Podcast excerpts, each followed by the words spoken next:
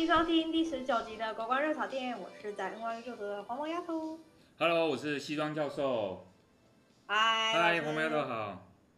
耶，大家好，新的一周又到啦。大家好，大家好，大家好。对啊，今天新的一周就是有很多事情想要跟大家分享。你这周过得还还好吗？你这这一周，我记得上一次我们聊完天的时候，那一天你正要去那个 shopping，对不对？啊，对，我就是就是呃，就是九月，哎，呀我已经忘记哇，我已经忘记是几号了，就是九月是几号？呃，九月六号，哎，九月就是九月几号是老公节，反正九月不知道几号的时候是老公节，然后我那天就有去 shopping 这样，然后就觉得说，哎，真的很，我应该是我来美国之后来的第一个节日嘛，对，这样应该是这样算，对，就是我我来美国的第一个节日，然后然后我就听大家说，就是这个日子就是。呃，美国很多就是便宜的，就是品牌都会就是卖的很便宜什么之类的，所以就你一定要去 shopping 这样。然后我就跟我朋友约去那个 Woodbury，就是一个很大的 outlet，然后我们就去逛。Oh, 对，我们就逛一整天这样。那很多那天很多人吗？哎，蛮多的。然后我很讶异，就是我就觉得美国真的是果然不愧是那个那个领土非常大，他那他连 outlet 都超大这样。对。对，然后它就是很多品牌，然后就是可能真的是我我我觉得真的是跟在台湾买的那个价差，它真的差蛮多。就比如说，因为到时候纽约很冷啊，所以我们都是要买雪靴啊，或者是外套什么之类的。然后就是像雪靴，我就是买 Timberland，然后 Timberland 的那个雪靴在台湾买可能都是要好几千块，可是就当天如果你在 Labor Day 买的话，你就是九十块美金有找这样。哦，九十块美金。非常对，而且非常便宜，是防水的，然后就是大家很常看到的那些，就是款式很好的款式，都都是都是超便宜的。所以那天等于是你，你跟你朋友都有大丰收吗？呃，你们有买到你们想要买的东西？有，但是我们风衣还是没有挑到喜欢的。就是呃，我们本来想说要把风衣跟雪靴这件事情都搞定，但是可是当我们真的去买的时候，我们发现说，哎，其实。风衣到现在都还没有再出那种真的很厚的，所以可能真的还是要到九月底的时候再去买，然后再看说有没有比较比较厚的。因为我们现在去都还是比较像是一些那种嗯那种顶多就是那种就是比较厚一点的外套，要么就是那种羽绒衣，就是没有到那种雪衣这样。所以其实到就是我们还是没有买得到买买的买到那个雪衣这样。哦，我知道，因为还没有到那么冷，对不对？他们还没有推那么，它可能像秋顶多秋装，但是没有到冬冬装。呃，对对对，就是这样。然后，然后我就觉得说啊，好吧，那就可能要再自己，可能要找时间又要再去逛这样。哎，我冒冒昧的问一下，所以因为你还是比较身形娇小啦，我我印象中对不对？你是应该没有、呃、没有突然长高啊？对，所以说因为你比较娇小，我好像不，我们亚洲人不好买衣服哎，他们他们那个 size 对不对？对啊，我在这边买衣服的话，就是就是可以买比较小一点。然后我发现。最棒的一点是我可以买童鞋，买童鞋。但是我知道我我童鞋真的比大人的鞋便宜太多，就可能童鞋你可能买一双那种呃，比如说什么 Nike 的球鞋，你可能只要台币一千出，你就可以买到那个在台台湾要卖两三千块的鞋子。因为我是卖我是因为我脚差不多是呃这样是不是很 personal 的事情？但是 就是我的脚大概就是二十二点五。公分这样，嗯、然后就在台湾算是就已经算是很小的脚，那在美国那就更不用说，我的脚就是童鞋最大 size 这样。你是说你应该是说你是买青年鞋对不对？Teenager，它是它是青少年的那种服装。对对对对对，对就是我可以买青少年的鞋。那你知道青少年鞋跟成人的鞋之间就是有一个，它就是一个不同的类别。嗯、那他们类别，他们就是价钱就是不一样。然后所以我可以买的款式也比较。呃，也比较，也就应该说有限也也更多元，就是可以买得到一些平常一般人正常成人买不到的尺寸，就比如说一些比较特别的款式，它是做成像比较童趣的，可是我可以穿这样。对，还有衣服哇，那很多选择，因为它那个价差便宜蛮多。如果你真的买比较那个，比如像 Ralph Lauren 这种大牌子，好像差蛮多哎。对啊，所以我就觉得，哎，这样子就蛮好的，就是。呃，就是就是可以不用，就是可以不用，就是呃买那么贵的鞋，可是又可以买到很特别的款式什么之类的，这样。对，对，我就觉得这样很好。然后，可是其实那个 Outlet，你就会觉得说你一整天逛那边都够了嘛。可是你真正，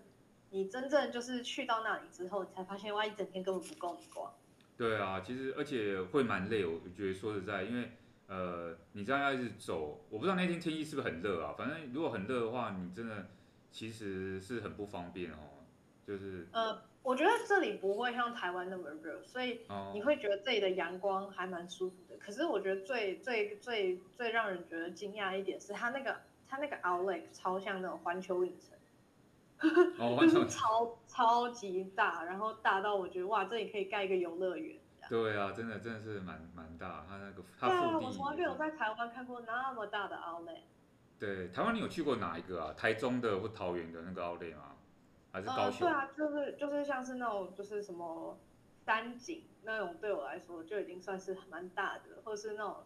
什么美丽华这种的。哦，对。呃、对，然后然后可是你就是哇，真的都没有纽约的那个大。对对，那个那个是蛮，和和观光客好像去纽约应该都会去那边朝圣一下。对，然后你就会觉得说，嗯，那这样子就蛮好的，就是。就是就是真的是逛到没，就是还就觉得说，哎，下次还可以再来逛，因为你根本逛不完。对，好啊，那就是在等你们下一次那个有时间哦，你们你们有一些新的计划，你们可以天气冷再去再去另外一次采购。嗯嗯嗯。那你你这一周这一周开学第算第二个礼拜了哦，你就都还一切顺利吗？呃，算呃。算顺利吧，但是我觉得那个压力已经有点有点来了，就是因为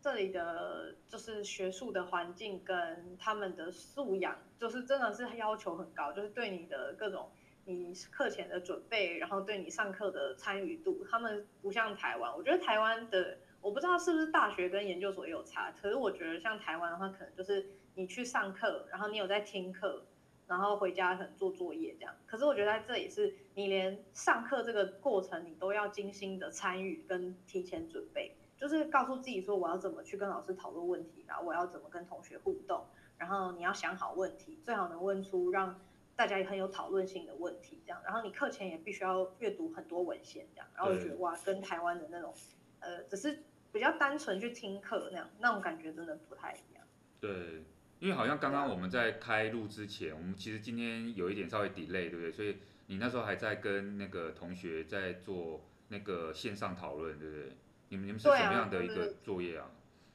呃，他就是要做，因为我现在念的是比较偏偏 data science，然后我们那个就是需要用一个 tool，然后那个 tool 就是它里面会有非常多 data，然后你你就是要用 data 去假装你是一个实验员，然后你要去跟各种。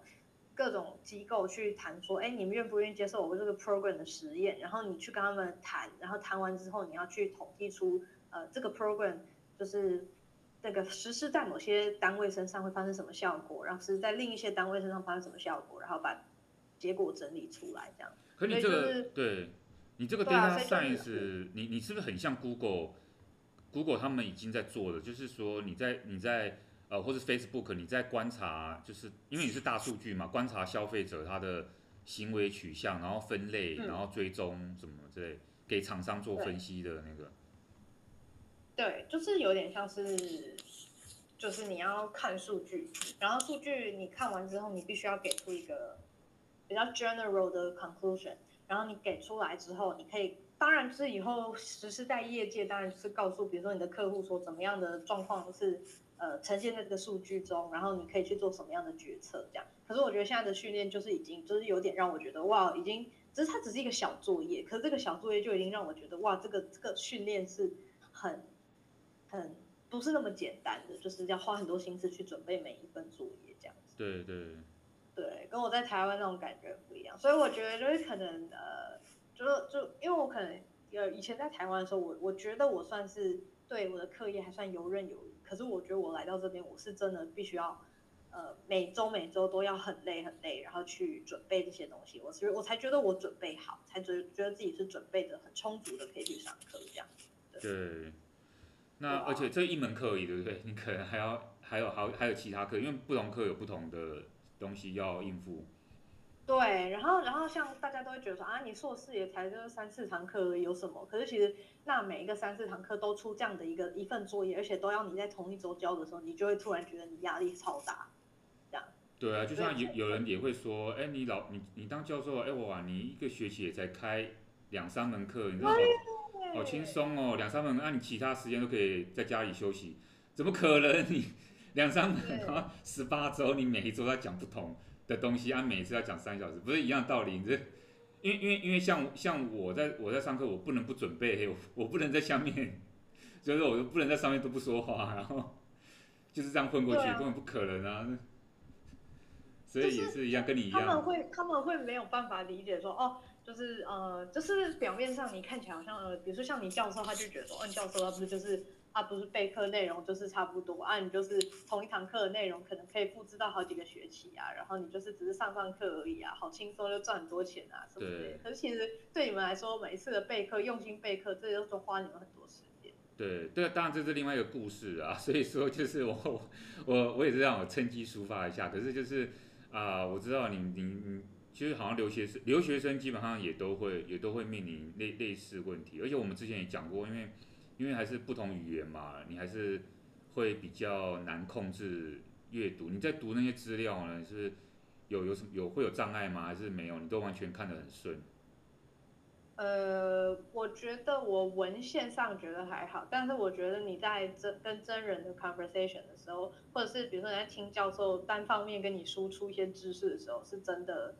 呃，会有理解上的问题，就是你，你可能会觉得你在台湾你的英文程度算是好，可是你来到国外，你会觉得其实你没有到那么厉害，你没有办法完，就是完完全全的理解每一句话的意思哈。呃，比如说我我不知道我，然后我我也是听我这边的朋友是说，西岸跟东岸是有差，就是纽约人讲话真的是非常非常快，就他们可以就是。就是噼里啪啦的一直讲，就说啊不啦不啦啊不啦不啦啊不啦不啦这样，就是可是像西岸的人讲话就是会比较啊啦啦啦啦这样，然后你就是会讲得慢，当然就比较听得懂。然后像纽约人就是讲话都非常快，就是他们的语速是不会不会特别慢下来什么的，所以你常常会觉得说哦，你是不是会就是有点没有办法很快速的理解，或者你听完要想个两三秒才知道说哦他大概在讲什么。可是你是不是你的同学跟老师应该是来自不同的地方吧？对不对？他不一定是当地人，比如说我不一定，他不一定是纯纯粹的美国人，他可能有很多是混血或者是新移民，会不会？你说我的老师吗？或同学，对，那个来源。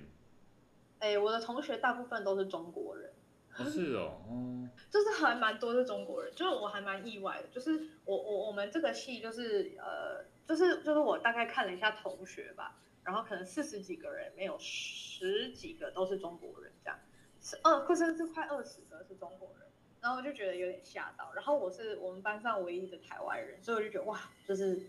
就是很明显的感觉到说，哦，那他们出来念书的人很多，然后来念我们系的人更多，这样，哦，那种感觉，对吧。那你老老师对，二十个都是中国人，这样。那老师老师就是。就是算白人，或是说他是不同族裔的混血人。呃，老师通常都是，我目前见到的老师都真的都是白人。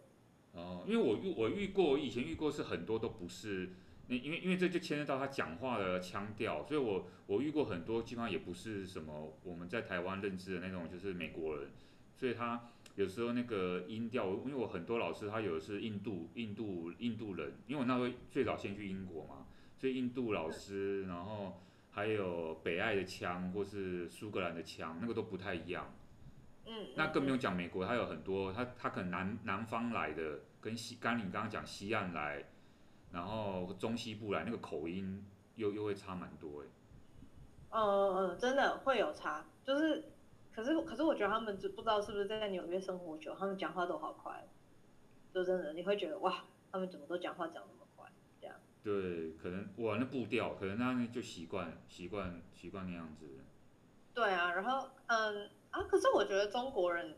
的同学的态度，就对我来说是意外的亲切。我觉得他们就是没有没有大家在，可能我在台湾的时候，我我我也觉得，就是会不会我出来，可能他们会跟我讲一些有的没的，还是会就是可能对一些国家的什么事情很敏感啊什么之类的。结果我发现完全没有。就是他们就很乐意的讨论这样。哦，你说有讨论到国家的事情，还是不是？你们在讨论课业的东西？诶，我们都会聊，但是我们不会讲的很白。但是，但是他们是有，就是我觉得他算是在暗示我嘛，就是他就说什么，他就说什么呃，其实出来会出来念书的人，多多少少都知道有些事情不是真的，他就只有这样跟我这样讲。哦，对，所以我我觉得我其实也不太敢问说，那所以你觉得我们是同一个国家吗？还是？但我还是没有问这样，可是我就觉得他们好像其实多少也知道说，可能在国内的那些状况跟在国外的听到的真的状况可能是有差别的这样。对。对，所以我觉得其实就是就是没有真的没有我想象中那么，而且他们也不会有太分你我的感觉，就是就是就是他们不会因为我是台湾人，然后就是什么的，他甚至知道我是台湾人，他还会觉得说哦台湾人都很好啊，台湾人很想跟台湾人当朋友，还主动把我加进他们的那个群组，这样我就觉得哎怎么那么友善这样？这么友善，可有时候太友善又又觉得有点有点，因为他们到底是不是真的，啊、你也不知道他到底是不是有混混了一些。混了一些国安单位的人在里面，这个很复杂。这这个是真的不知道，但是这你就觉得说，哎，那其实就他们的态度而言，我发现他们好像也不会太分你我，反而是反而是我刚开始到这里的时候，我还蛮有那种会不会觉得我们是不同的，就是我们就是不同群体，然后我们觉得我们就是不会合这样。可是可是后来发现，哎，其实就是哎，他们就跟一般的同学一样，其实没什么差特特别不一样这样。对。哎，然后我发现我们，对，对，我们发现，就我发现你去了纽约这么久嘛，好像没有讨论，有稍微跟大家讨论，就就就分享啊，就是说你那时候怎么准备这个到纽约，这个还有选学校啊这些这个过程，你觉得有什么可以跟以后想要到美国来念书，准备这些语言啊或者是考试的人，你觉得有什么建议吗？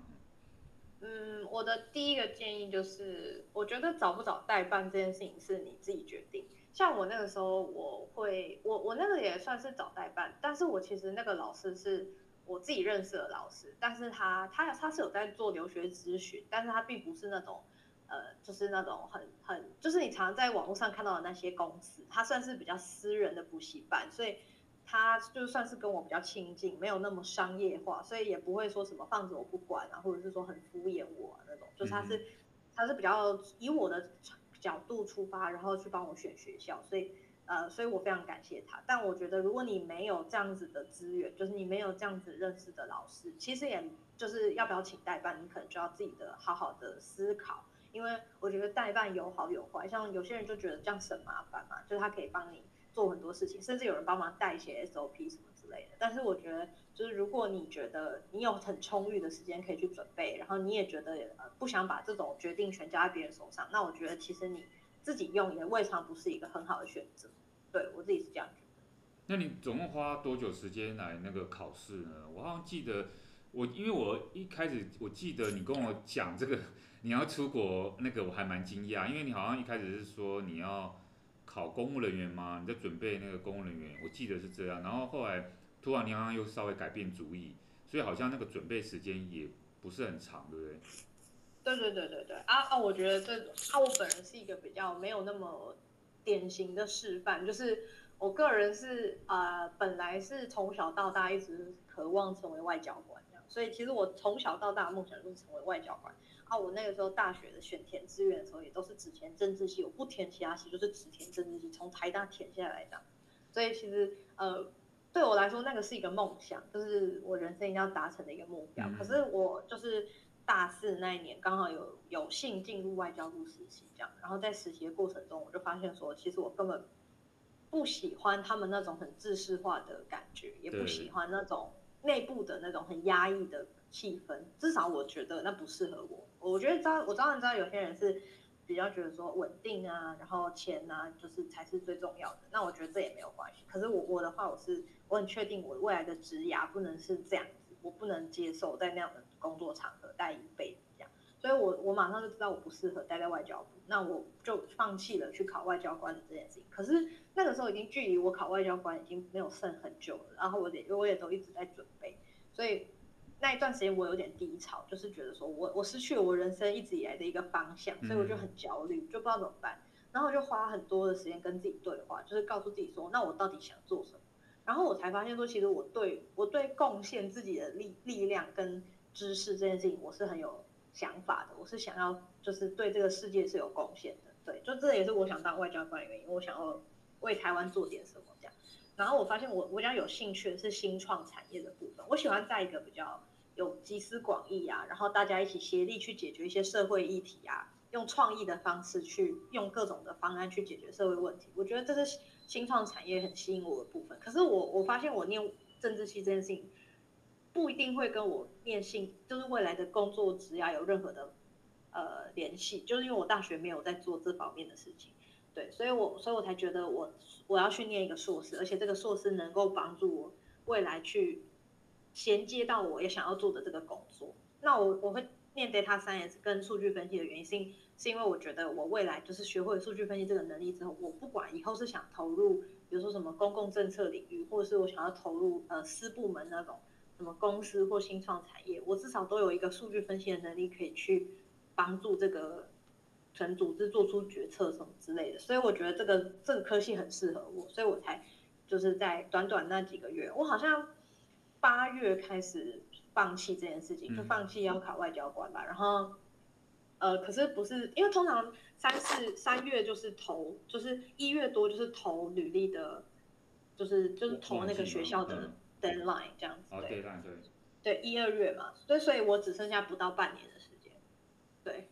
所以我是在十月的时候才开始准备托福那些考试，然后我就是在一二月的时候投，所以其实我非常赶，对，我非常赶，我觉得这不是一个很好的示范啊，我觉得我是幸运，就是刚好都有考到我需要的分数，然后就是申请也非常顺利，所以我觉得，然后又有很好的老师，就是也就是您，您跟其他老师有帮我写推荐信，对，啊，就是我觉得我算是。短时间之内算很赶，但是非常幸运，就是有达到目标的人。可是我不建议，我不建议大家做这种事情，因为我觉得通常大家都是网络上都会建议说，如果你要申请学校，你至少要给自己快要一年的时间去准备，否则你考试，如果你一没考过，你可能就会觉得，比如说你托福一直没达标，你可能就会觉得你压力很大，你就你就会就会觉得就会觉得很难去调试这样。不过这里面有个关键啊，我我说实在，虽然说你比较仓促准备，但是因为听众不知道你的背景，就是说你平常其实已经，比如说你在成啊不是你在我们学校，你在我们学校已经 已经好几年的时间，你其实都平常都有注意在自己课业上，所以说你还是有累积。就是这种东西，当然考试有它临时要准备的的应付的东西，可是你你平常如果不准备，你平常都都没有。都没有把自己该做学生的本分做好的话，那当然你要你要像你这样那么所谓幸运临时就要准备妥当，这个好像蛮难的哦，对不对？就是也也我觉得应该是幸运再加一些实力哦，让它结合。呃，我我我还是会建议说大家就是。我我之前我自己也会有听说，就是什么低 GPA，然后申请到很好的学校，我是有听说过这样的例子。但是那个通常是因为，因为我觉得美国他去评估一个学校一个学生他适不适合自己的 program 的这个这个条件，其实不不只是 GPA，可能还有你的一些校外的活动，比如说你实习啊，你的你有没有做一些什么 project 之类的，你的成果是什么，他会综合去考量一个学生适不适合一个适不适合这个学校这个学习这样。那我觉得我比较幸运的是，因为我大学的时候我的 GPA 维持的还算 OK 这样，所以呃又加上就是我我可能有去实习什么的，所以我觉得就算我的领域没有到，就像你就是大家听应该也会觉得说，呃 political science 跟 data science 中间是差了蛮多的，就是一个是文组，一个是理组这样，所以其实这中间是一个很大的 gap。但是我我觉得我比较幸运的是，刚好我以前所做的一些实习，可能多多少少跟呃，分析，然后或者是我大学做的研究，可能也跟数据分析有关系，所以我可以去用这些东西去，去去写我的 SOP，说我为什么会适合这个 program，然后为什么我觉得我有实力去，呃，让人让你录取我这样子，所以我觉得就是大家可能就是不能，可能完全以，我觉得就是你可能有 GPA，你也还是要去维持你的一定的，跟你未来想要念的这个硕士这个 program 有关的一些实习，就至少你在。谈论你自己适合这个 program 的时候，你有一个 reference 那种感觉，你有一个就是我曾经做过什么事情，所以我现在来申请这个事情，才不会显得就是有点太不太不相关。那那那个 program 可能就也不会考虑录取这样。对，刚刚刚黄毛教授讲很多英文哈，他的术语。不过他刚刚讲那个 GPA 就是指我们把一些台湾的分数换算成美国人等于他那个系统的单位，所以你的高你的 GPA 这个东西越高，当然。就代表你成绩越好啊，越低。对，老师，我觉得我来这边，我看这边晶晶体，我现在发现我没有办法完整的讲好一句中文，我现在好像会就突然讲一讲，就会突然就是插一个英文，完蛋了。啊、所以你可以体会我，人家最对，人家最讨厌这种 A B C 讲话方式，完蛋，我已经被影响。因为我上课有时候也会这样，因为我有我等于是我中文也也也我要用什么词我也忘记了，我不知道。真的真的，你有时候就只会讲出英文，然后你就哎中文是什么这样？对，就是要再翻译一遍。不过你刚刚讲到一个转折，就是说我觉得那蛮重要的，就是给有一些听众参考，因为你讲到说你怎么样去，其实你就是找到自己的一个适合的方向，那是不是真的适合你，其实还不知道，还有待验证。不过至少你自己在跟你自己。对话的时候，你认为说，呃，你做了一个呃，你可以觉得舒服的选择，这样。然后，因为刚好前几周我一个学生来找来找我谈，我们电电话是那个是那个线上聊这样，因为他就突然很困惑，他是升大三的学生，然后他那个不知道说以后要怎么去，因为他对他本来科系没兴趣，他不是我们系的，他是法律的，他因为是因为因为因为因为有上我的课，然后。他也不是双修辅修政治，他就是对政治有兴趣，可是他又是在考虑说他到底以后要怎么办？因为你说要考研究所，可是他又面临到他想要帮家里分担那个家计的问题，好、哦，你知道？那是不是要先工作呢？可是可是要工作要做什么？那那也没有一个头绪，然后那可是要考试考公职，所以他也有提到说要不要做外交官，因为他觉得政治系里面好像做外交官也不错，这样子。那嗯就像你讲的，因为我也是后来接触蛮多那个我们外交人员，然后所以说你就会知道，你就会知道他们的辛苦之外，其实你会知道说那个那个工作，他他的那个他他会在某一个体制里面，因为他是完完全全不一样的东西，所以有一点我们把它想的太好，对不对？我们就觉得说哇，嗯，他就是领高薪，然后吃饭可以报账，然后在国外享受，然后你知道啊，可是其实根本。那个等等你有那些东西的时候，你不会觉得那个是好的，真讲真的真的真的，大家大家我我觉得我觉得哦，我我觉得我们这个节目快变成那种你知道心灵谈话型，但是我觉得就是对对，但是但是我是认真，就是因为我跟老师可能都有留学经验，那我我是不知道说现在的留学生的想法会不会跟老师你那个时候留学想法是一样，但是我我觉得有一点是不会变的，就是就是就是你在如何确定自己想念什么。然后以及你你未来你你真的比如说你原本以为你应该要去做什么东西，可是其实就是你也许你得到那个东西之后，你会发现其实那些东西不适合你或什么的。那可是有时候转换跑道并不是一件简单的事情，就是跨领域绝对不是一件简单的事情。就算这个时代都会叫我们大家跨领域，但是但是我觉得人要跨出自己的舒适圈，就是可能你大学学了四年的东西，可能你发现你最后其实根本不想做这件事情的时候，你可能会很迷惘，就觉得说。那、怎么办？我我好像对我现在的东西没有那么有兴趣。可是你有一些现实的压力，觉得说我应该去帮家里分担啊，所以我应该还是要朝我这个学系的那些那些工作，就是那些你大家认普遍认为你那个学系出来之后要做的工作，你应该是随便找一个工作先去分担家计什么的。所以我觉得这是真的不是一件很简单的事情。但是如果跨出了那一步之后，也许就会觉得说，哎，还好自己当初有做这个选择，这样。对，所以人生蛮长的啦，就是大家。也不用急于一时，我觉得应该你们那么年轻，还可以再慢慢摸索，对不对？或是先先先暂时看看，我觉得我觉得多摸索是是不用，因因为你不用想要一次就成功，这个不太可能，这个绝对是不会有这种事情，就是一次马上好像要到位，那只能对对。而且而且其实我我觉得像像我自己，我也曾经很迷惘过，就是因为我也觉得。因为我一直从来没有想要念硕士，对我来说就是念到大学，我就是要出来工作，就是想要帮，我也是想要不想再给父母负担，即便我家里可能没有什么经济的压力，就是对，对，因为大家可能其实也知道嘛，我能来 NYU 念书，那我家里可能也没有到说真的，就是说呃很拮据，需要我马上出来工作。那当然是，可是身为子女，你会希望可以帮父母分担很多事情，你不希望再造成他们的呃负担，希望他们好好的可能休息啊什么。可是，就是对我来说，我下这个决定也是等于是跨出我人生很大的一步。那因为我知道我，因因为我现在的能力，我没有办法去得到一份我想要做的工作。因为我本来想做的工作，我发现我不适合它，然后我也不想勉强自己一辈子做一个我没有兴趣的工作。所以我觉得，就是就是我也知道，可可能如果你就是您你就是听众有在面临跨领域这件事情，我觉得你会觉得迷惘，那一定是一定的。所以就是千万不要觉得自己是孤单。对对对，所以我是所以我觉得大家不用不用太焦虑啦。对我们，我们来看一下很多国际新闻，你会觉得有很多人更焦虑。所以，真的，相比之下，我们其实很幸福了。我们目前还可以在台湾，然后还来开这个节目，然后大家聊聊一些事情哦。不过。很多人他不是那么幸运的，说实在的，这个对啊，每天像我们这周要分享的一些新闻，你听了你可能会觉得说，哇，还好我在台湾，还好我还有时间思考我的未来之类的。对，因为国际关系里面学的东西的确是蛮残忍的、残酷的，就是内容上面，呃，我们虽然是希望能够往和平的方向走，但是大部分都是必须透过呃很高的代价哈，包括战争的这个部分。那现在国际上面，因为这个也也不知道是不是因为疫情，或者根本，假如说我们今天就算没有疫情，其实这个这个地球还是这样转，然后这个国际关系的运行还是一样。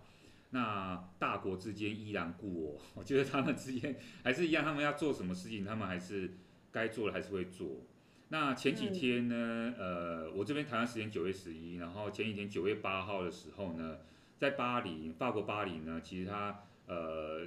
有一个很重要的一个呃案子，他们开庭的哈、哦。这个这个这个案子呢，其实经过了四年半的调查，它是一个什么样的案子呢？它是针对二零一五年的巴黎连环恐攻进行调查。那个恐攻哦，其实夺走了蛮多人的性命，啊，一百三十多人左右，啊，然后当然有很多人。是受伤的，那有一些生还者，所以说在这一次的这个呃九月八号的开庭当中呢，有很多受访者，呃，生存的人，他们就受访哦，然后当初的生生还者，他们就受访，然后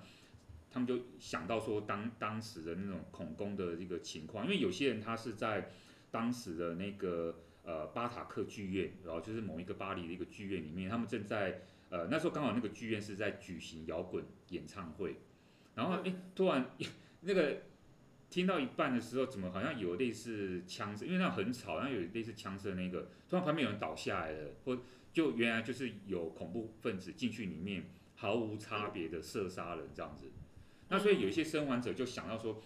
呃，就我我就我就印象很深刻，我就读到有一个有一个生还者，他要讲到说，他是个妈妈，然后呢，他之所以活下来，是因为旁边的那个男士哦，他他被射杀，对不对？可是他在射杀当中，当然不确定是有意识还是无意识，哦，就是说不知道是这个妈妈解读，还是真的就是真的就是这个这个男士有意识的，他在被射杀快要死的最后那一刻，他掩护了这个妇女，就让他免于这个，就是你知道，他就用他的身体把他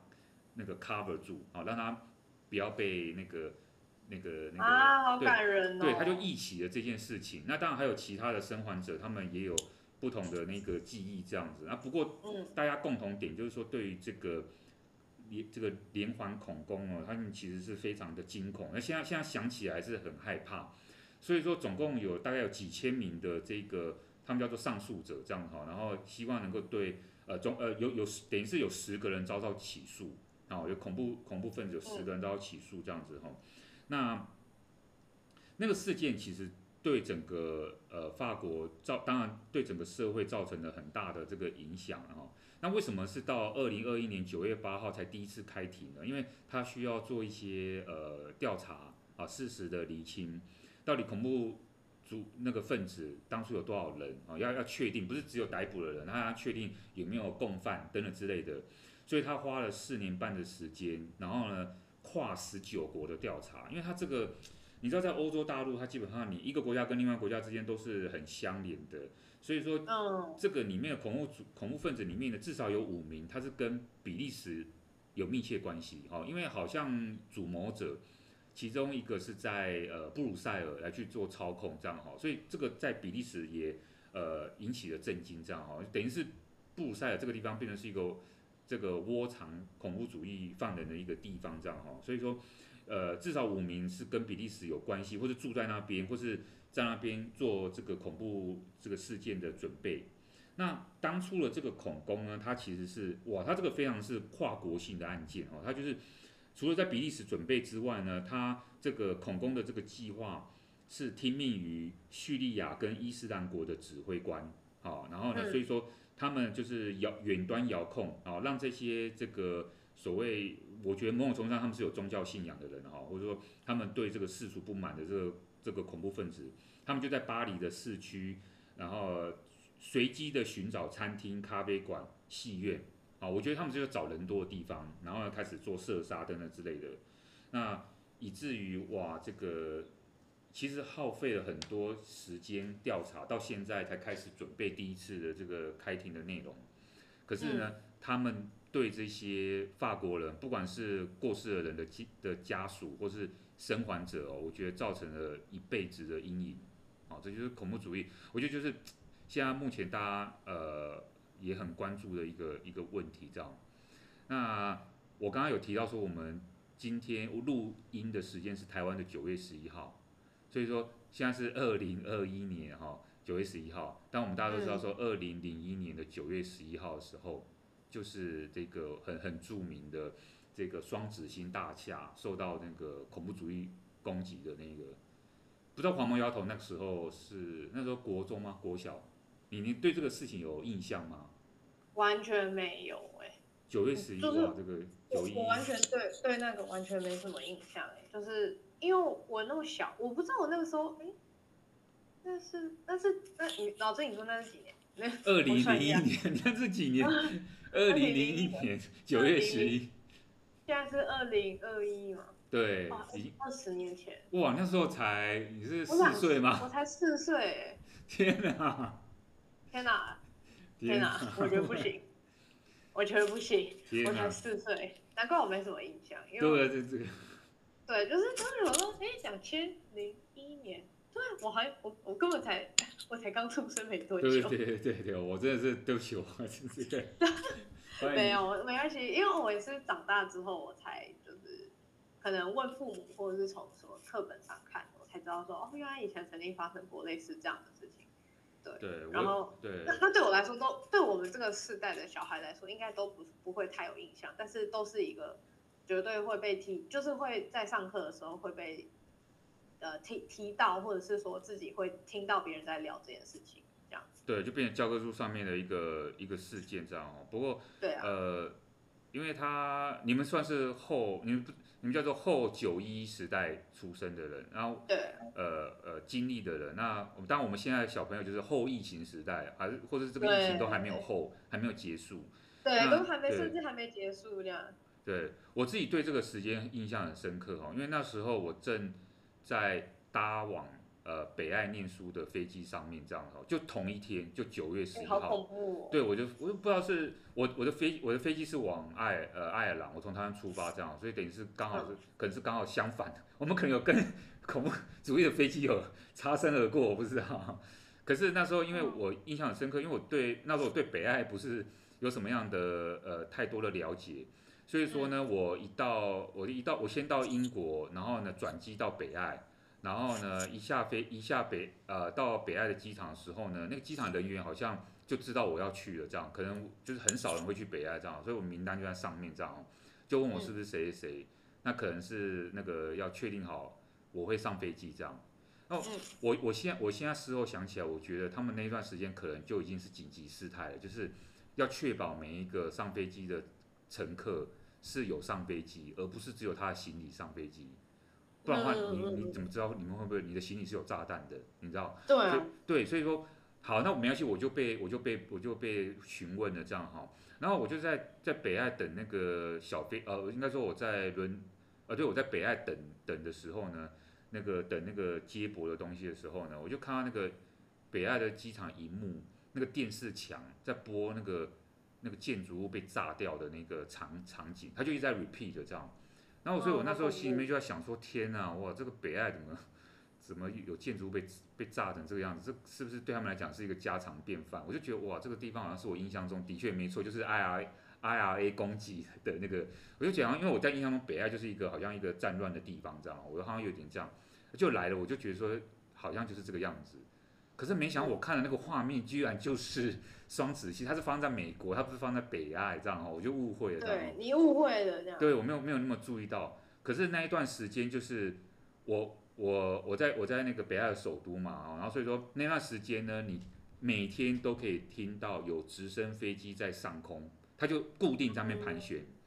然后我就问那个朋友，他就说，那个就是在监控。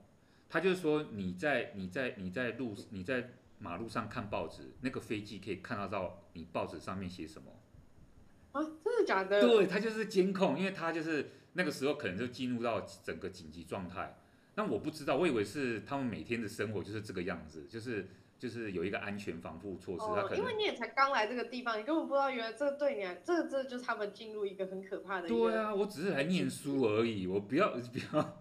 我没有，对，就先不要哎、欸，真的先不要。对我，我不是什么恐怖分子这样哈，所以就很害怕。没有啦，后来当然这这是我的无知哈，这是所以我后来后来当然我们我我当然还是我我原来上上上学的生活这样哈，研究所生活。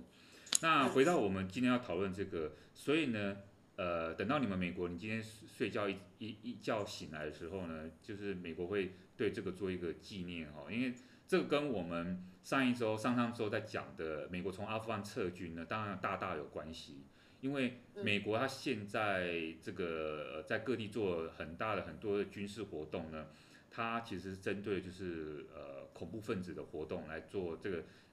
呃你说做打击嘛，来做调查哦。因为他从小布希那个时候呃遇到这个这么大的美国的灾难之后，他就发动了一个叫做这个。呃，War on Global Terrorism 就是对全球的恐怖主义分子呢发动，他就是宣誓战争这样哦。那呃，当然也呃，我觉得对我们后来的整个生活造成很大的一个影响哦，因为非常多的那个，包括我们所提到那个阿富汗这个，因为它改变了我们跟或者说其他人的生活啊，就是他因为他他必须要做这种全球的这种工作，然后。你就必须要介入其他国家事务了，哦，阿富汗是其中一个，大家更别忘了还有伊拉克，他直接把人家伊拉克的政权推翻掉，哦，然后呢，对啊，对，还包括叙利亚，有很多有很多这些中东的国家都是因为这个，因为他那个恐怖所谓的恐怖分子，他会流窜或者说他会移动，他不是一个固定的国家单位，因为你说。哦你说你是一个固定国家，你你可以很容易去，我们叫 target，你可以去很容易去对付它。但是它如果它是流动的话，你要怎么对付它？你就是跨国了。所以，而且你甚至不知道它它它可能在某个地方被你消灭了某的某个小基地，但是你不知道他说它的它的它的它会什么时候会再起来，在何时起来，在什么地方起来，你不知道。对它这个，而且你没想到，你越对付它，它好像。不能不知道是，他会更韧更有更有韧性，我觉得。对，然后越来越壮大哎，他现在变得塔利班变成是 执政执政党，只是说你还没有承认他掌握了阿富汗这样哈。嗯。所以呃，有很多问题产生哈，但我们今天要讲的是另外一回事，就是说，那美国我们都我们都看那么多美国影片，看汤姆克鲁斯这些人哈，他们怎么样去收集情报啊？怎么样那个美国这些干员难道？他们是作假的吗？他们是干假的吗？他们在世界收集情资这么久了，他们都不知道说当初宾拉登想要这个对美国发动某种程度上的这种呃攻击吗？难道他们不知道吗？好，其实并不然这样哦。我手边就有一份这个解密的档案，这个是九一事件之后唯一一份跟九一事件有关的解密档案资料。那为什么要他为什么要公布？哦，因为呃，他要让。大家汲取这个教训，但当然，大家其实我觉得应该是要美国政府应该汲取这个教训。他们公布这个资料，让大家看清楚，说到底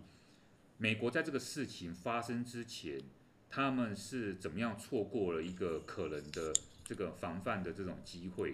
那呃，当然最近拜登有宣布说，美国总统拜登有宣布说，他们要把所有跟九一有关的资料都要解密了哈。可是我现在手边这一份资料呢，它是最早一份。他是在二零零一年八月六号的时候呢，呃，美国国家的这个情报单位呢，他写给美国总统当时小布希的这个内容，这样。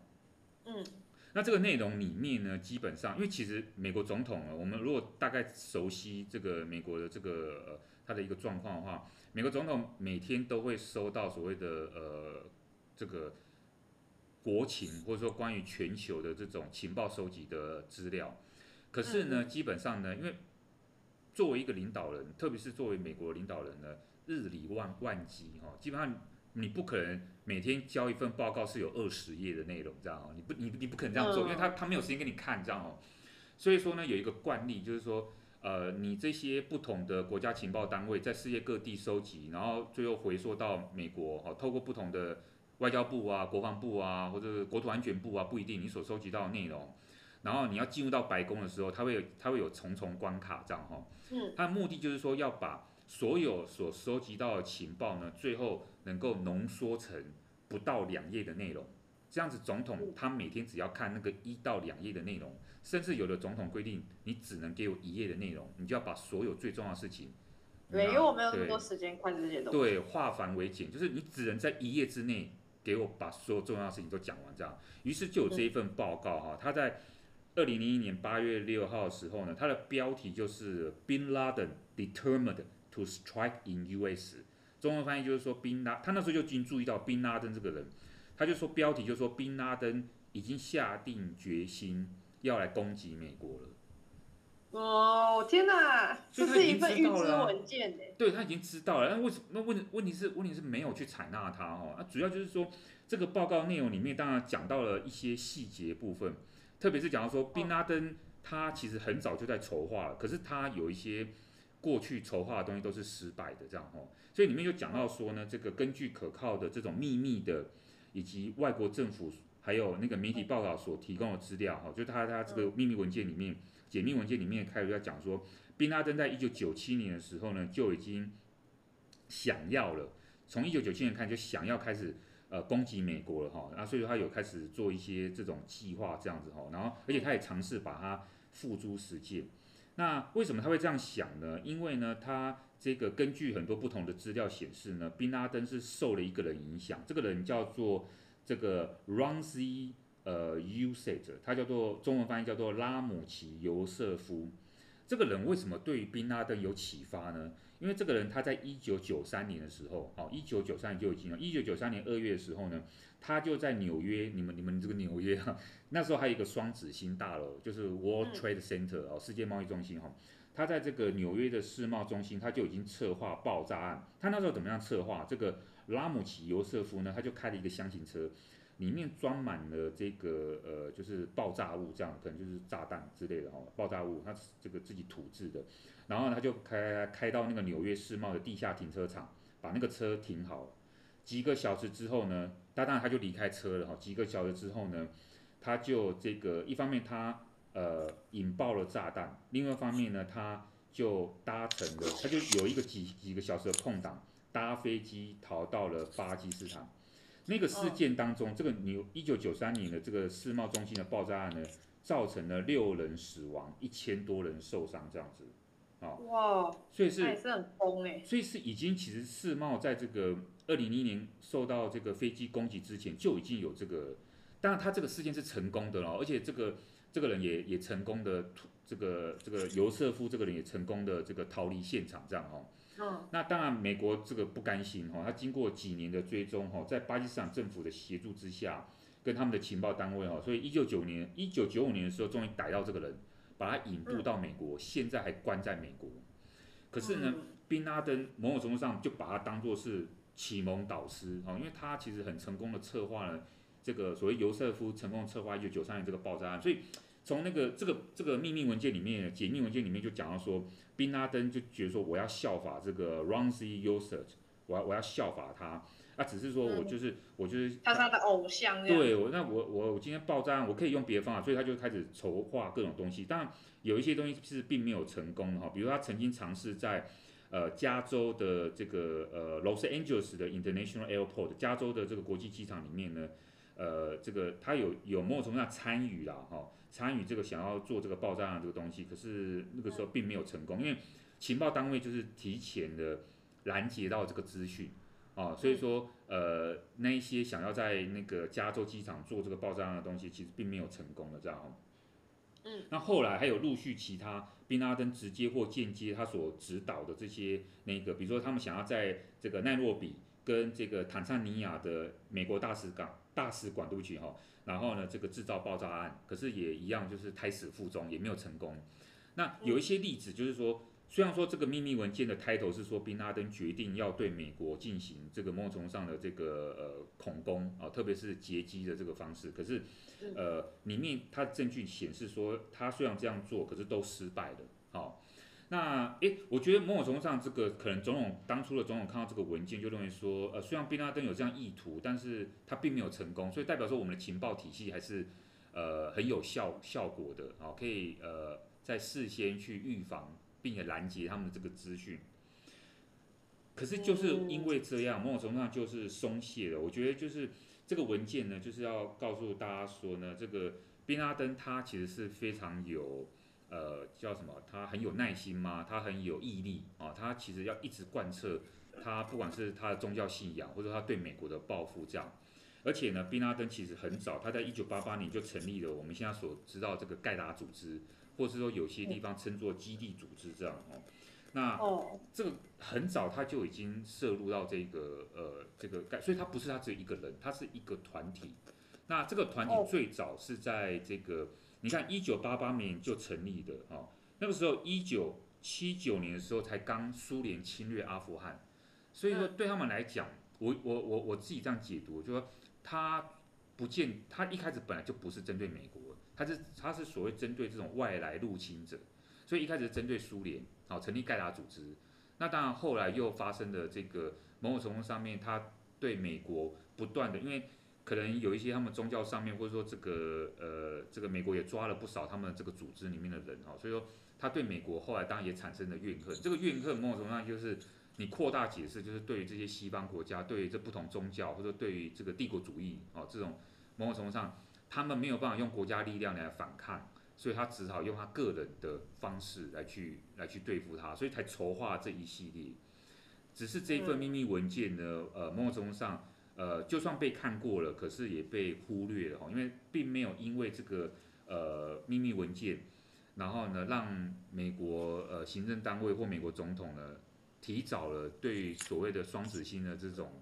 劫机攻击案有有有提早准备没有？好，那所以说就就酿成这个悲剧，然后以至于就公布了这个文件这样子。哦，那这个解密文件其实真的是让人觉得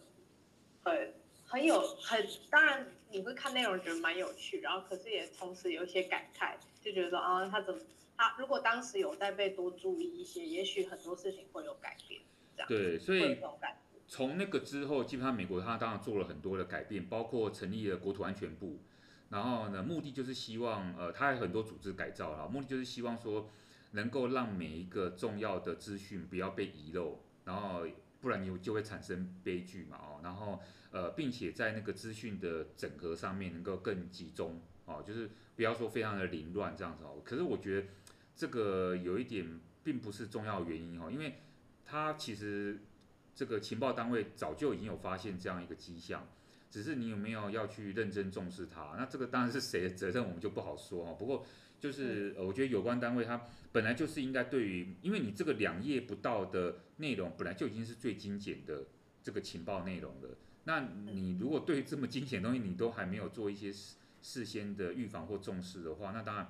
呃事后的这个灾难你就某种程度上你必须要去面对它哈。那回回到我觉得更大的一个问题就是说呢，我们一直在提到说这个，你看我们从巴黎恐攻，然后到九一一的这个二十周年的纪念日这样哈，那以及我们上一周所提到的这个阿富汗的这个问题哈，呃，现在看起来好像事情结束了哈，因为美国某种程度上面达到他的这个任务，不管是他认为是成功，或是大家认为他是失败的。二十，可是二十年在阿富汗的时间就是这样结束了。那于是有一些美国观察家，他们就认为说，他们就要讨论一个问题啊，就是说，美国在阿富汗二十年结束了，问题是接下来另外一个二十年会是什么？哦，对，对有些人来讲，美国在阿富汗的二十年其实是令人失望的，好，或是令人后悔的，就是你你这样回头看。呃，虽然说你对于恐怖主义的打击是有一些成效，可是你花了二十年，你难道并没有觉得说有什么可惜的地方吗？因为你这么这么长一段时间，有这么多的人力、物力、金钱放在里面，那会不会我们又会有另外一个二十年的后悔呢？于是呢，这个呃《New York Times》哦，《纽约时报》呢，在这个九月七号的时候呢，他有一个很著名的专栏作家 Thomas Frieden 呢，他就写了一个一个很长篇的分析文章，就在讲这个事情。我觉我觉得我看到这个文章，我觉得很值得拿来跟我们的听众来一起来思考这个事情，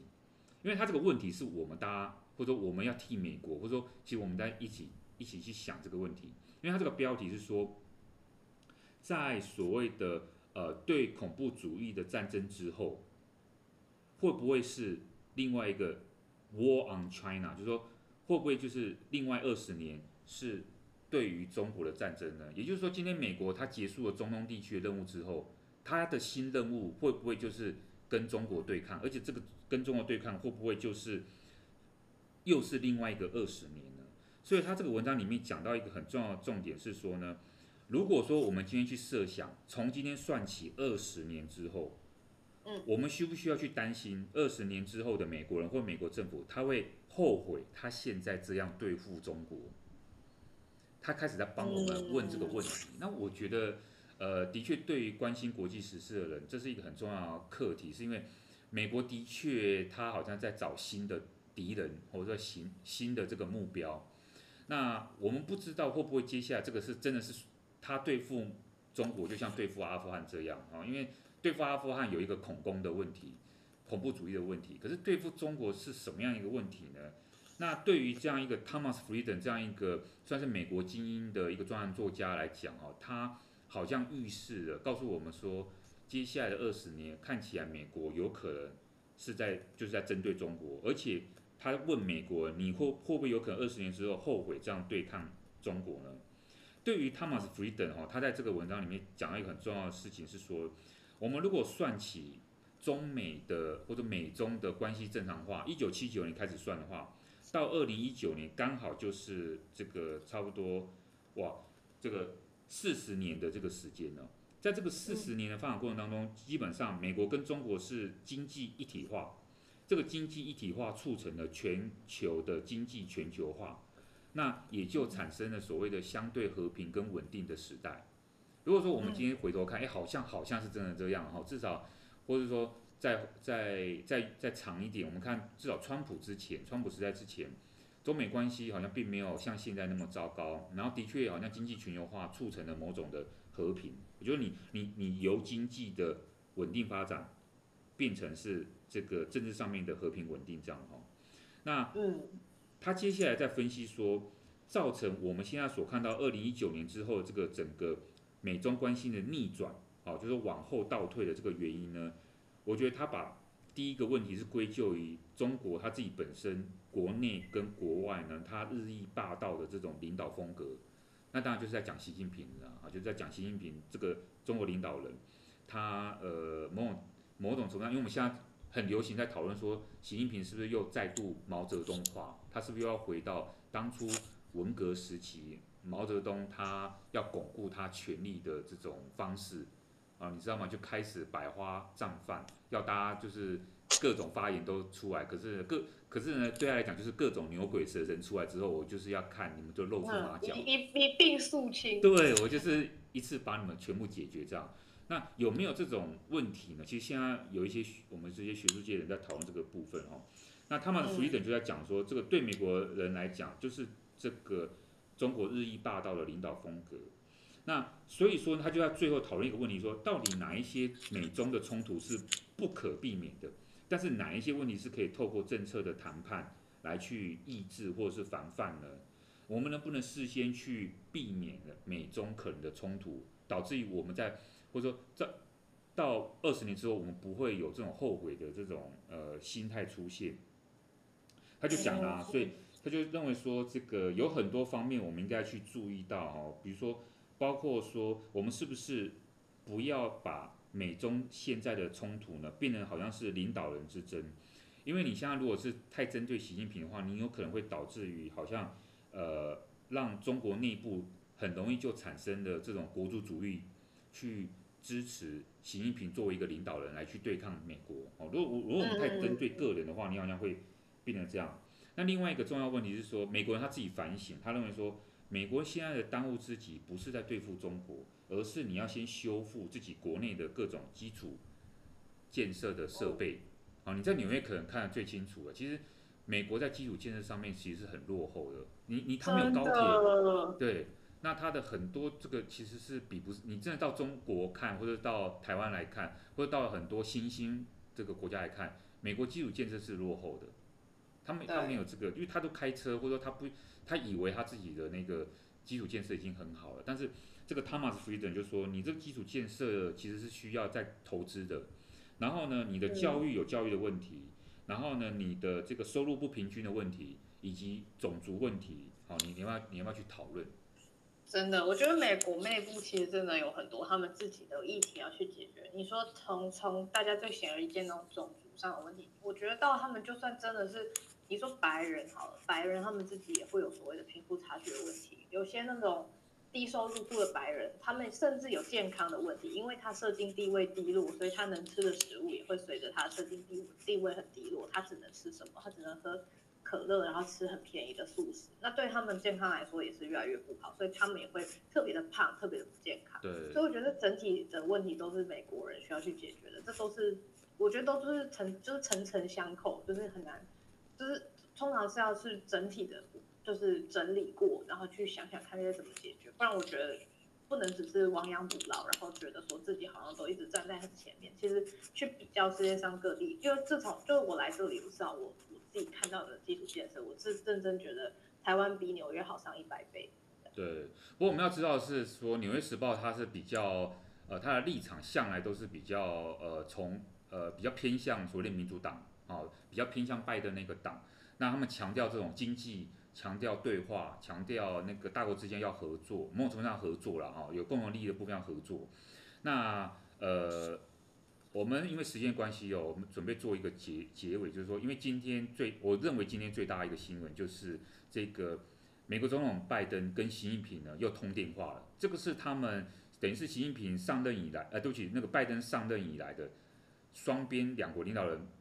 在还没有见面的情况之下，视讯不算哦，在还没有见面的情况之下呢，他们第二次的通话，第一次通话的时候是拜登他在呃中国的农历新年的时候呢，跟习近平问问个好啊，新年快乐，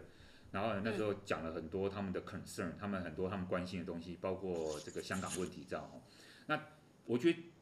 这个九月十号第二次的通电话，我某种程度上呢，这个美国人也忍不太住了哈，这个呃。又希望能够就中美双方关心的问题，能够做深入广泛的这种沟通跟交流，因为主要是因为像中美之间又又陷入到另外一个僵局，僵局对不起，陷入到另外一个僵局，然后再加上美国它从阿富汗撤军之后，它的确在战略上面目前并没有一个很强烈的目标。你如果说真的要对付中国，它又没有说有这么大的一个把握，所以说我觉得目前采取这个美国还是采取一个比较愿意这个。这个主动出击，然后跟中国来做一个对话哈，所以我觉得这个电话蛮重要的哈。那我们简单来讲哈，这个这个内容当然还是呃比较制式的哈，就说白宫有白宫他们自己对于这个通话内容的发言的这个发言稿，他们有做一个简单的简述。那中国新华社呢也做了一个简单的这个呃内容的报道，双方其实讲的东西有点不太一样，我们就简单来讲哈，从我们先看中方哈，中方。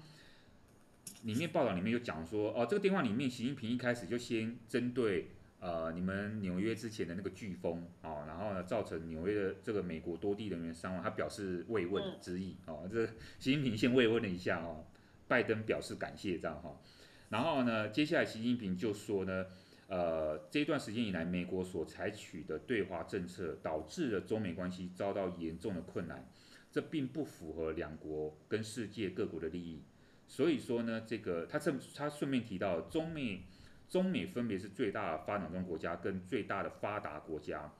中美之间能不能搞好关系，会对全世界有很大的影响。这当然是一个一个一个一个大家都知道的一个问题哈。那只是要如何做，这的确很很很需要两国领导人的智慧。那习近平里面呢，讲一个很特别的东西哈，我觉得要提出来，因为他还引用了古诗，他说。山重水复疑无路，哦，他跟拜登讲，柳暗花明又一村，啊，他讲这个，嗯、就是反正待会我们的深奥、啊、很深，我不知道为什么他讲那么深，但是呢，中国领导人都喜欢，呃引经据典来稍微跟对方来讲一下他想要表达的东西，他没有那么直接哦。所以，我们黄毛丫头去美国，应该就知道说美国人喜欢讲话直接一点哈。对啊，他讲的那么，他讲那个那文词绉绉的，他讲他怎么知道会是什么意思？对啊，所以说我不知道哎，这但是我们我们看得懂中文的，我们都知道说他大概就是呃这个认为说破冰还是有可能的。虽然说现在看起来双方这么那个，但他希望美国认识到说其实这个都在一念之间啊，所以其实很快有可能柳暗花明又一村，只是说。嗯这个需要取决你怎么跟我们互动啊。如果你跟我们互动的好，那当然很多事情都有解啊。对对对，那在白宫的这个公开的这个他的这个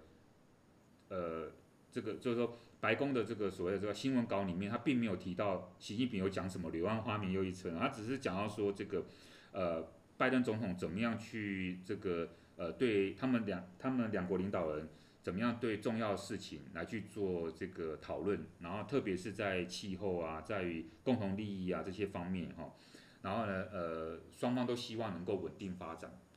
嗯，所以我觉得我觉得这个美国方面的发言还是比较呃比较走传统啊，或者是比较稍微四平八稳，他他还是提到说这个稳定的确和平稳定是大家所共同希望的哈，可是大家都没有讲到重点，就是说那到底要怎么做呢？因为大家都有共同利益。中美都有共同利益，可是呢，中美或美中之间的分歧也很大，所以重点倒不是共同利益。就美国人想要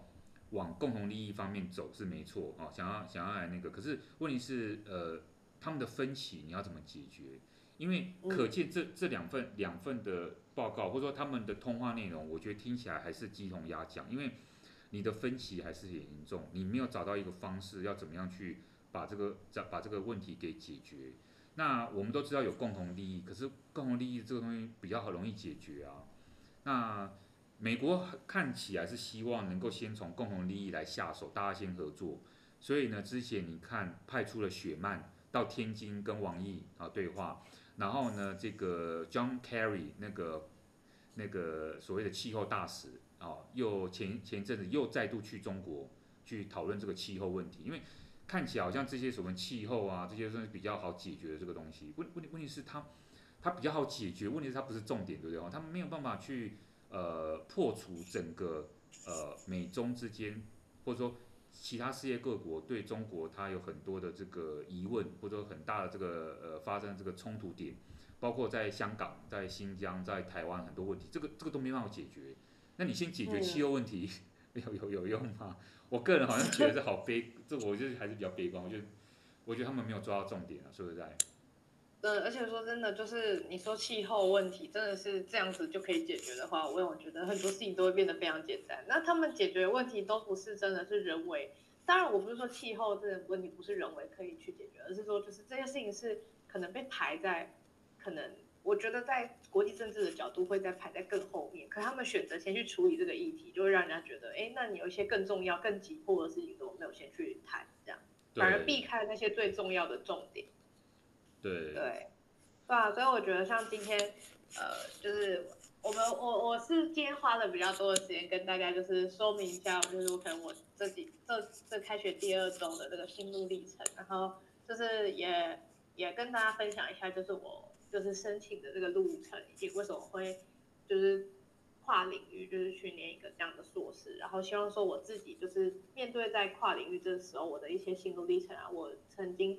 经历过这些事情，可以给就是如果你就是听众们也有在面临像这样的问题，就是你也可以从我的想法中，也许你会觉得哦，你不是孤单的，然后也许你可以怎么去做你的抉择。我觉得做什么抉择其实都没有错，就是就是只是希望说我的我的。这个经验可以带给大家一个想法，然后给给你们，让你们觉得说，哎，就是也有人跟你一样经历过这样子的感觉。然后我觉得就是像老师他今天，那老师你今天讲的这个新闻，也会让我觉得，哎，很符合我们，就是你知道，就是虽然现在目前我们在录制的时间，纽约还是九月十号，但是明天就会是一个对美国来说非常重要、非常具纪念性意义的一个日子，就是因为这。在二十年前曾经发生过九一一，那九一一是一个会铭记在很多人美国美国人甚至是不非美国人都一定会去发现这是一个很重大的历史事件，然后这个历史事件其实带来很多后续效应，当然就是就是就像老师讨论的，就是二十年后，这个下一个二十年，美国的敌人又会是谁呢？会是中国吗？还是什么？会不会又再重蹈覆辙？我觉得这是一个非常非常难解，可是也会让人家忍不住去想的一个问题，就是然后关关于九一那个文件揭秘了之后。才发现说哦，他当年并没有受到重视。可是其实说真的，就是放在很多历史的条件下，也许总统那个时候没有去注意那份文件，很多人会觉得说哦，那也是很正常，因为总统每天都要看日理万机的东西。但是就是有时候就是一个一刹那之间的一个抉择，真的就会影响到，也许改变改变整个历史也说不定。所以我觉得这今天的这个主题，就是我觉得算是非常的具体发现啊，对不对，老师？不过就是说，说实在的，你说历史在重演，难道他们就真的会注意到这个文件吗？不会，我觉得有时候真的有时候很难，因为我们都当然我们只能用更小心的方式啊，特别是位居高位的这些人，他们所做的或者他们所犯的错误，其实是会影响更多的人。我们我们个人犯错误其实没关系，就影响到我们自己或周边人。那他们犯的错误的确会会会更影响哦。那当然，现在我们我们这个我们呃我们。今天所讨论，最后中美他们终于通话了哈，看起来好像又有一线曙光，柳暗花明的确又一村。可是我们没有答案哦，因为因为中美之后又会怎么样走不知道，一通电话没办法解决所有的事情，他可能就稍微缓和一下啊那个气氛。可是接下来要怎么做？哦，我觉得这个还是还是蛮多呃很复杂因素 牵涉在这个里面哦。没错，而且你可能就是可能我们在往后的新闻中还是会看到他们常常会处于一种很有很 intense，可是又突然松开，那没有那么紧张，可是又突然又一下很紧张，又一下不紧张。我觉得他们就是一直在这个游走之间，对，他们不愿意去，他们不愿意去真的就是开战，或者是就是就是去打破那个那个很微妙的平衡，可是他们又不愿意去。礼也不是说礼让啊，就是也不愿意去真的融入彼此，所以我觉得这这个中美关系的一个问题，会是比以前我们所看过的各种，呃，你说像苏联跟美国之间，我觉得可能会更比那个时候还要再更复杂，因为随着时代的变迁，你不知道他们会用什么样的方式去应对他们现在的国际状态，然后所以未来会发生什么事情，就是真的算是很难很难预测，我觉得。没错。对。